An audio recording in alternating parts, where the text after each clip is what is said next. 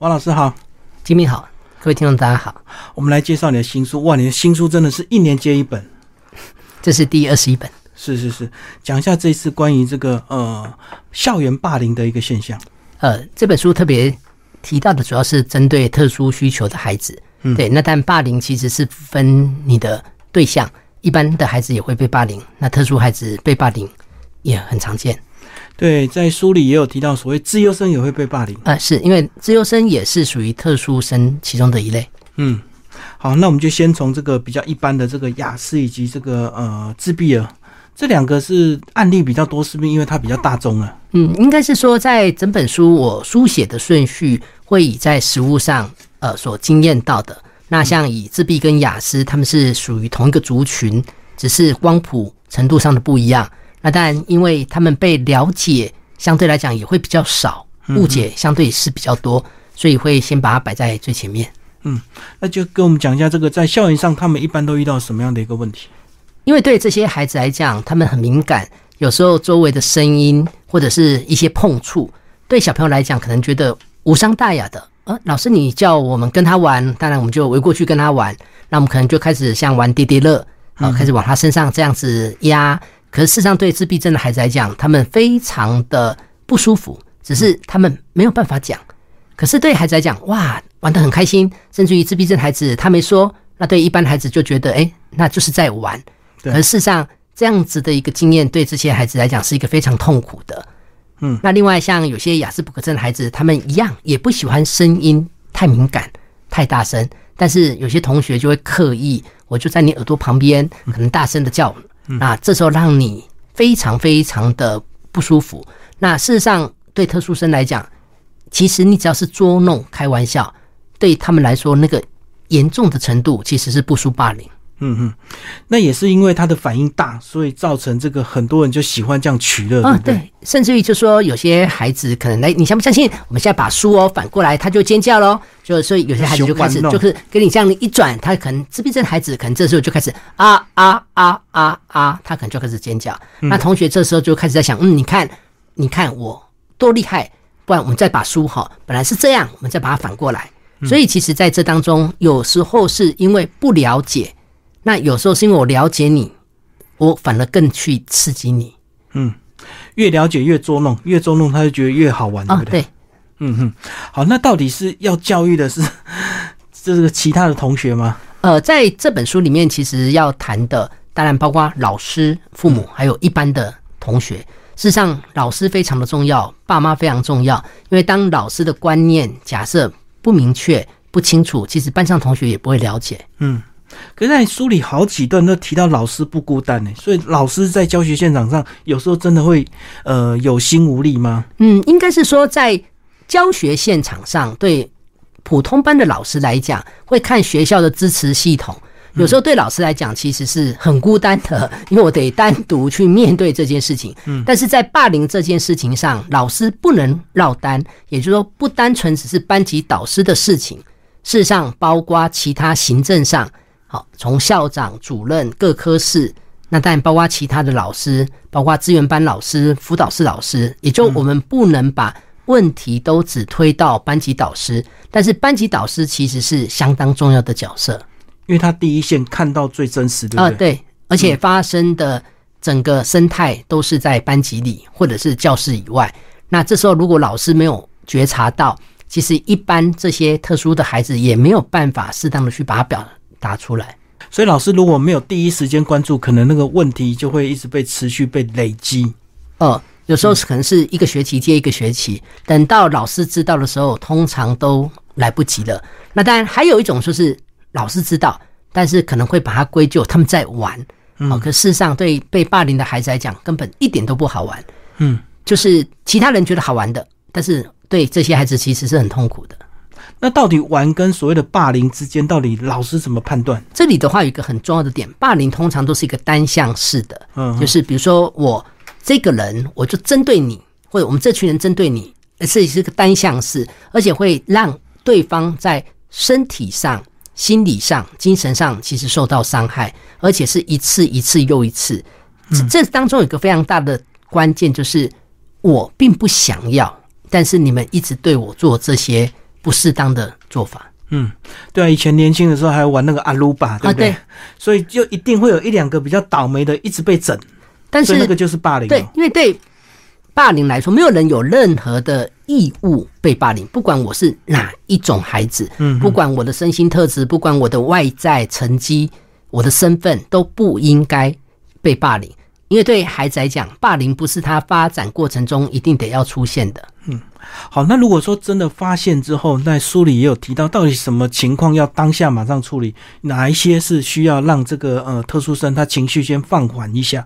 老师在处理上有一件事情很重要，就是避免把霸凌跟被霸凌的人当场叫起来对峙啊，因为这个对许多特殊孩子来讲是没办法的。不管是自闭雅思，或者是像有些孩子，比如说选择性缄默症，嗯，哦，我在家里说话，但是我到学校我不敢开口，对，就你这时候把我叫起来的时候，我反而更焦虑。对，那对雅思的话，你如果把他叫起来对峙，那雅思伯格症其实在接收讯息上的能力并不好。对，当对方又把问题归咎在他身上，这时候雅思很容易情绪又被激怒起来。暴动，对，那一激怒，老师一看，那明明就是你的问题嘛。哦，对，所以其实在这的话是非常非常不建议在处理的过程中这么的粗糙，因为很容易造成这些被霸凌的孩子第二次、第三次的伤害。嗯，那我们到底是要先这个处理这个被霸凌者，还是这个这个施暴者呢？在整个过程中，当然最优先是让这个被霸凌的孩子不会再被霸凌。嗯嗯，那其实，在处理上，包括霸凌者、目睹霸凌者，还有被霸凌者，这三个其实是环环相扣。所以暂时先让他离开现场，对不对？呃，暂时让霸凌者的这些行为消失掉，因为有时候是老师处理，但是不处理还好，有时候是越处理越糟糕。所以其实很多被霸凌的孩子，他其实不想讲。我没有讲，事实上只有这两个人霸凌我，但是我讲了之后，反而会有一群人反而找我麻烦。嗯，对，所以这个是老师在处理上是不是够细腻，其实就变得很重要了。那里面有好多这个特殊的状况，那还有一种是妥瑞儿，哎、啊对妥瑞我比较不了解。哦，妥瑞症的孩子他们是这样，他们本身一紧张、一焦虑就会出现不自主的，好像眨眼抽、搐抖动的，不自主的抽动 tick，嗯，像最常见就是眨眼，然后耸肩，那有的会发出哎哎哎，就是有些孩子可能就会开始有些怪动作，就是一些控制不下来。但是对班级老师就会觉得你给鬼给拐哦，啊、我叫你安静，你还在哎哎哎，但是你越把注意力摆在我身上的时候，你就会发现我的眨眼、我的怪动作，我可能就会越来越明显。那这些动作声音，它其实是非常短暂急促，就像英文字 tick t i c tick，是这样，对，嗯。所以这个时候的话，当大家开始笑我，或者是大家开始指责我，我们就可以这么想：我的眨眼、我的耸肩、我的这个怪动作，哎哎，这个是我没有办法控制的。但是你反而要我修正，好、这种情形就像脑性麻痹的孩子，我的行动不方便，但是你得要叫我马上能够跑百米、跑跑楼梯、爬楼梯，这个问题其实是一样为难的。所以他这样的一个症状是反映出焦虑吗？在压力大的时候、哦焦虑的时候、太过兴奋或者是太疲惫，其实他的这个 tick 的频率其实会相对是高的，所以他是无法控制的没。有办法控制。嗯，那就是吃药吗？呃，对妥瑞症的孩子，他主要有两个方向，药物是一个方向，另外情绪管理、压力的应应跟调试是另外一个方向。也就是说，一个孩子，假如说他对他自己的情绪管理上比较平稳，我可以试着让我的情绪比较稳定下来。嗯，那这时候当然我出现这些不自主的动作的频率相对就会下降。嗯嗯。那现在我们的教学现场好像大部分都有资源班，那这样子是不是这个霸凌的现象就能够减缓？呃，这是还是两件事情哦。资源班的出现主要是针对有些在普通班的孩子，因为以目前校园国小、国中是这样。嗯，如果你的智能在中度、重度，会到特教班，其他的学生都是在普通班，也就是在书里面谈到的像自闭症，但有一部分自闭症的孩子可能会到特教班，但是其他一部分，包括雅思，可能就是在普通班。哦，还是归在对，那像过动儿在普通班，妥瑞儿在普通班，选择性缄默、学障儿他们都在普通班。哦，那智能障碍的话，像刚才提到，就是你的智能得要到中度、重度。好，那资优生也在普通班。那资源班的部分主要是针对有些孩子在普通班，他需要一些协助，可能会做抽离或外加的学业、人际加、社交的一些加强。嗯哼，哦，所以大部分还是归在正常班。呃，都是在原班普通班级里面。嗯我们常常会把资源班形容成像那个，比如说保养厂。哦，哦，就是今天你大多数时间在普通班，就像在一般道路，但是你可能一个礼拜有几节课，你会抽出来到资源班哦，是特殊的堂数才会抽离过去，对啊？有的是就抽离的，好，比如我数学国语不上，我到资源班，哦这是抽离。另外一种外加就是我早自习或者是中午我到资源班，就是我不抽我原本的课，但是我额外就是在外加有些课程，哦那这课程可能看你是做社交或者是做学科补救、哦，所以我们的政策还是希望常态教育，就对了。融合教育，对。嗯哼哼，好，那另外还有一种是过动儿，可是过动儿如果有时候太激动，是不是反而大家以为他在霸凌别人？嗯，他这个部分当然也很容易被误解。那但以过动儿来讲，最主要一个点就是老师的态度。嗯哦，当老师觉得这个孩子很烦，讲不听，好，那但同学对他的印象当然就很不好。那最常遇到就是分组，哎，就是当老师讲来，现在四个人一组。那其实有些孩子他其实是找不到人就边缘组啊，对，那找不到人到后来，但我的自尊自信，我们有的过动儿是这样，当你每次听到分组，我就火大了，嗯，因为我就觉得我的自尊心又受损了被践踏，因为没有人要跟他一啊，组。对。嗯，所以怎么办呢？其实这里的话，以班上真的会建议老师，每个孩子都有他的亮点，嗯相对优势的亮点。其实，如果我们在看待这些孩子，其实这么讲，冲动，你也可以说他好奇、探索、热心、热情，对，对，那就看你怎么去解释。就跟那个水能载舟也能覆舟，啊对就对，他还是有他的亮点。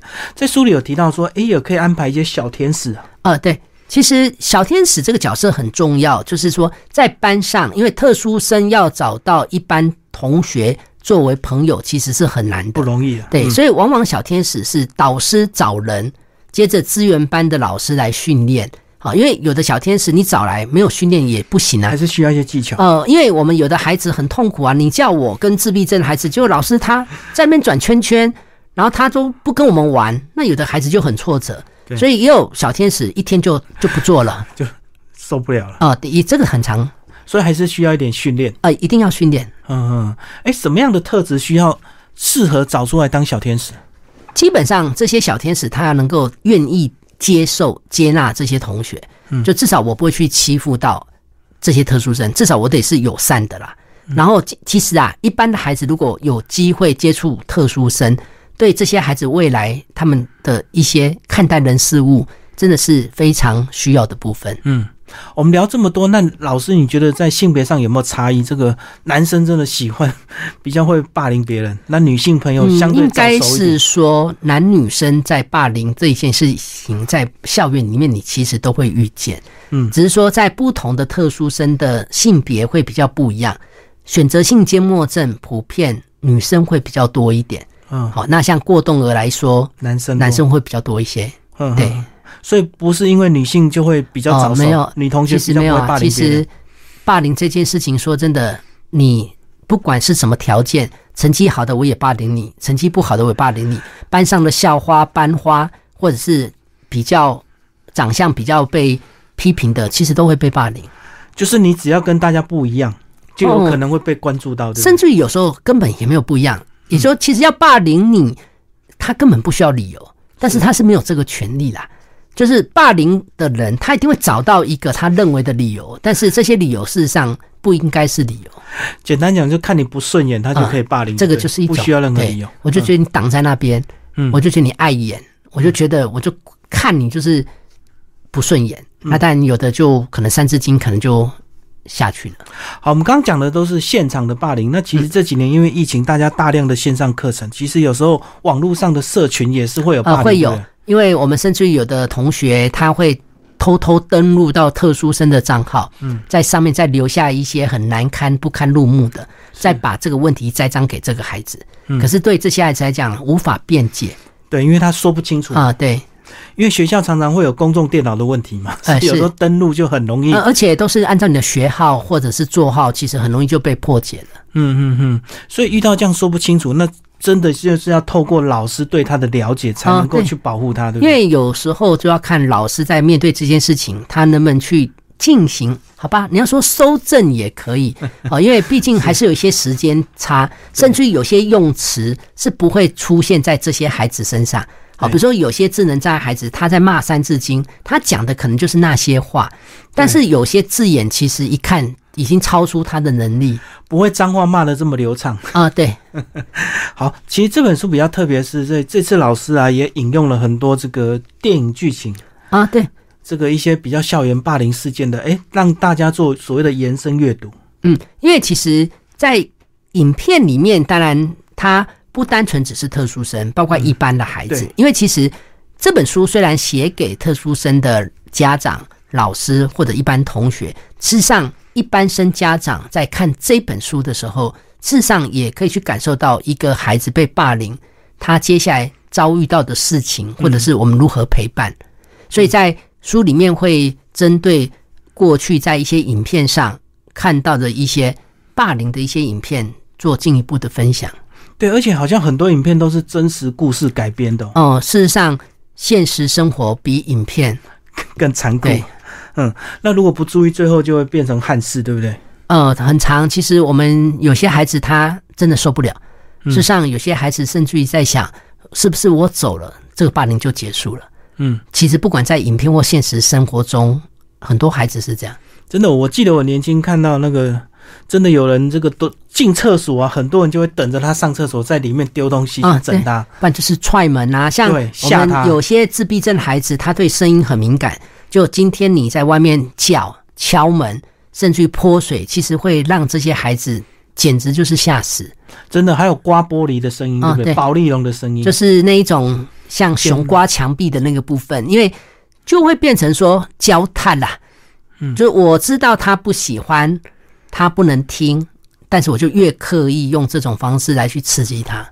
哦，在书里有提到，你有提供一些方法，你也可以做一些什么体验的教育，哦，这很重要。霸凌者去感受那个不舒服。其实这很重要，因为当今天这些霸凌者如果没有任何的后果，没有任何的代价，他如果没有办法设身处地的去感受，他其实是没感觉的。嗯哼，可是我看到很多这个现场，这个如果真的发生一再发生，很多时候就是把这家长叫来啊。其实作用不大，因为说真的，家长如果叫来，尤其霸凌者的家长来，假如家长有作用，在之前就应该有作用了。在家里就管得好了。啊、对，那如果来，搞不好你看到那个父亲，你就知道原来会有啊呃，会有啊，，有一的脉相承。我们曾经就有孩子可能在学校跟人家起冲突，嗯，就家长一来，爸爸一来，二话不说，学校还搞不清楚你是谁的时候，那一巴掌就下去。那但一巴掌下去，学校就很清楚知道你是谁，因为哦看到你的哭谁讲话的方式、你的口吻，就知道，就不用验 DNA 啦，一看就知道你是孩子的爸爸了。他是打自己的小孩啊，对对对对对，先打下去之后，你给我丢脸就啊，对了。常常是这啊，样。小孩无形中就学起来了，用暴力解决问题。一，般是这样，大人怎么动手，其实小朋友他就是怎么模仿。嗯，对，这个很常见。好我们刚刚讲的意思是这个呃，老师那再往上一点，那主任跟校长他们要怎么样来防范呢？其实从行政上，当然支持系统跟资源，嗯好、就像比如说这些孩子霸凌者目睹霸凌跟被霸凌，他们需要接受的辅导咨商，这个部分的资源可能就需要进来。因为有时候我们如果说都把责任放到导师身上，其实负荷不来。嗯嗯嗯。嗯那到底怎么样去让这些受霸凌者怎么样把事情讲清楚？是不是这也是可以一个学习的？这部分也要看孩子，好像有些孩子是是？呃，有一种是他愿不愿意，有一种是他有没有能力。哦好、像有些自闭症、智能障碍，他比较没有那个能力可以清楚说出来。对，那有些孩子，比如说选择性缄默，他可能没有办法在老师面前说，但是或许在家里，他可能比较会愿意讲。嗯，那如果说不清楚，用写的是不是也是个方式？有些孩子适合用写的，嗯，对，或者是用画的，对。啊、有对啊，我们看到很多电影剧情，那个小女生有些如果受到侵犯，就是画画就是每一个孩子在表达自己的情绪、表达自己的内心的方式都不同。有的孩子会用画画，有的会用，比如说行动，甚至有的会演出来。那有些孩子可能是能够用说的，这个部分都会有。哦，对，那里面有提到演行动剧，呃，有啊，把那个状况演因为。有的孩子其实今天你如果说是被欺负，他其实就把你模仿下来而已。永远都有状况哎。其实霸凌不会停止啊，是啊是啊。但是能够少一个就是少一个。好，那家长端呢？家长的责任到底怎么样去观察出他是小朋友回家，他可能受到霸凌，或者是他是施暴者、霸凌者别人？其实亲子关系是非常细腻的，那这个部分也要看家长本身，他是不是觉得孩子觉察到孩子的不对劲。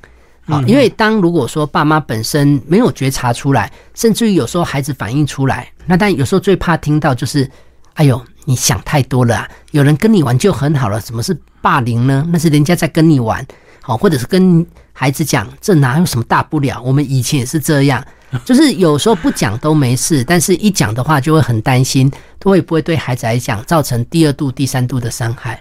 就鸡飞成是，就对了。嗯嗯，我们在梳理后段有一个一小部分是提到所谓的资优生，我现在才知道原来资优生也会被欺负。嗯，会啊，因为资优生其实在普通班对他们来讲，毕竟他们有对知识的渴望跟需求，但是当他们提出一些问题，对老师、对同学听不太懂的时候，但对一般孩子就觉得你小白，哦，你爱现，你就是在那边瞪懂，懂好，对，就有时候快下课了，孩子问问题，然后大家就很呃，因为你你问的问题会让我觉得没自尊啊，嗯，对，因为你问的是我们听不懂的问题，是是是，所以资优生是不是就比较会自我保护？他比较能够说清楚了？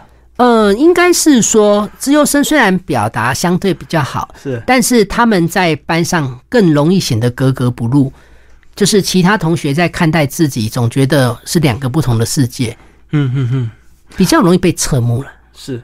好，最后老师讲一下你这次书的这个写法，一开始都是用故事性，呃，是先把情节说出来，因为提供一些解放。主要是让读者能够像有的孩子在阅读这些过程中，甚至于会感受到自己过去类似的情境，嗯嗯，然后同样的也让爸爸妈妈跟老师知道，事实上这些问题它其实都在校园里面可能都会呈现。而且都很雷同，对不对？对，那接下来的话就是呃故事之后，接下来但就是一些陪伴对待的方式。那书里面会针对老师或爸妈或者是一般同学，呃，如何去感同身受，然后如何去找到一个适当的陪伴。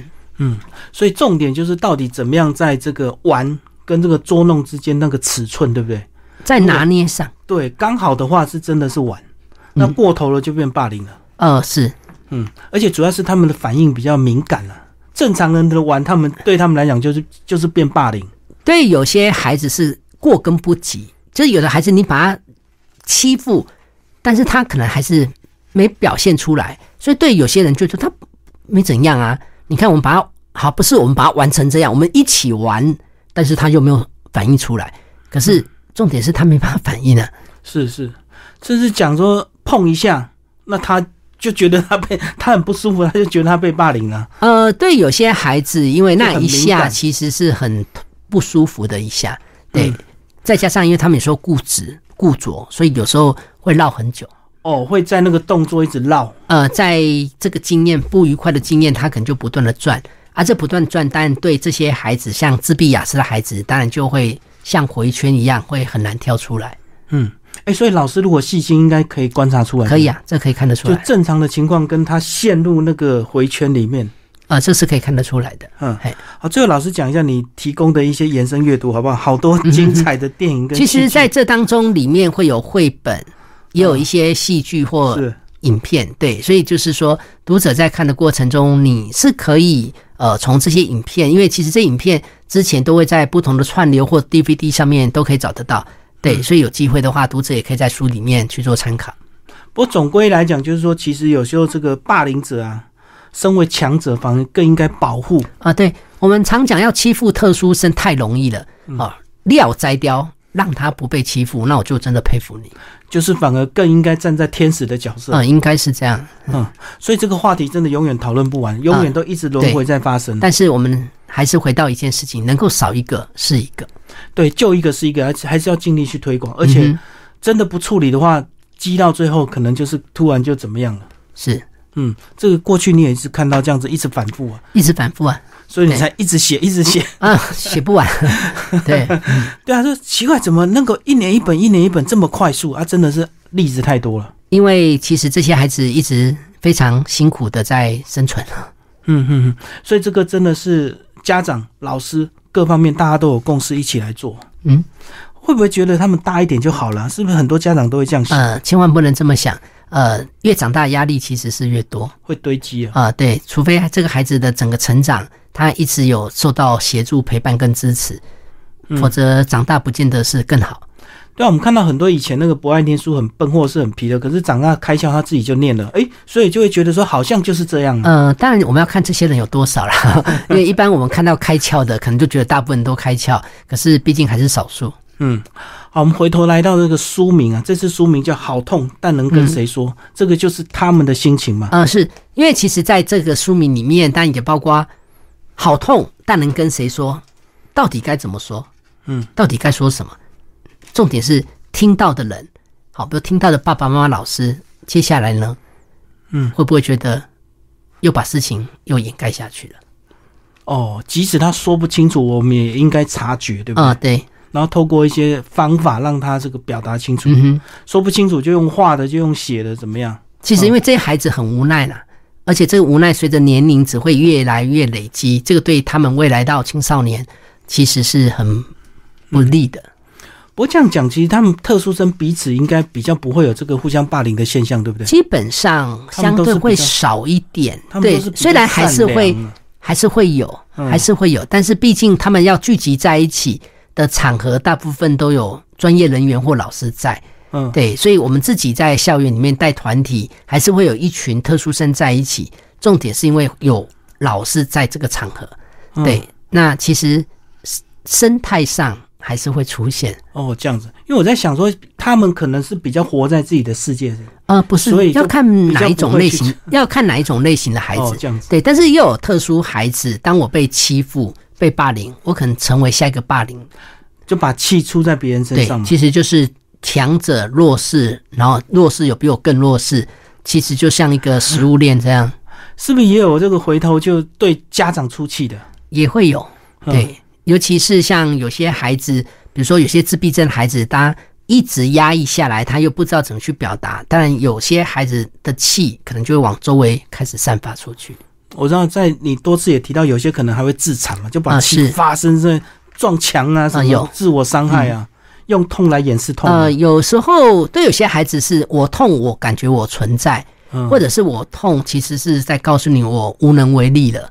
对，那但有些痛是我希望你来关注我。嗯嗯嗯，好，最后王老师再把这本书再跟我们这个强调一下重点。呃，在这本书里面，总共有八种在食物上常常遇到的特殊孩子。那也希望各位读者在阅读这本书的时候，可以理解这八种类型的孩子，像自闭儿、雅思儿、过动儿、妥瑞儿、选尖儿、学障儿、智障儿、资优儿，在这八种类型的孩子有合理的认识、合理的了解，希望我们的社会校园环境能够更加友善。好，谢谢王心理师。谢谢。